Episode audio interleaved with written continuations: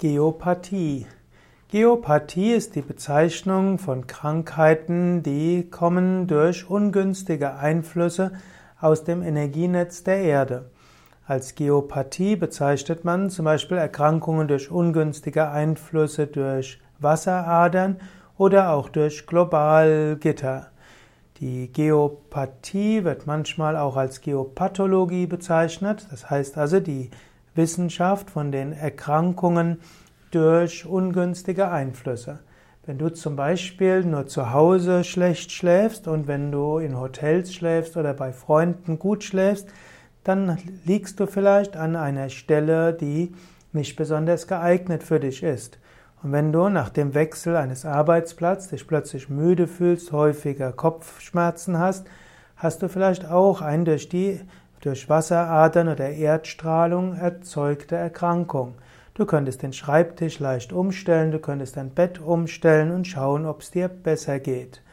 Und so gibt es äh, verschiedene Symptome einer geopathischen Belastung der Gesundheit. Man sagt, äh, dass bestimmte Symptome sind wie wie Müdigkeit oder häufige Erkältungen oder Kopfschmerzen oder Hauterkrankungen. Diese könnten, den, könnten Symptome sein für eine Störzone. Geopathie im engeren Sinne ist eine Erkrankung durch ungünstige Einflüsse durch Wasserader und Globalgitter. In einem weiteren Sinne wird als Geopathie auch eine Erkrankung bezeichnet, die durch Elektrosmog erzeugt werden kann oder auch durch andere Formen von Schwingungen, durch Verwerfungen, Brüche und so weiter.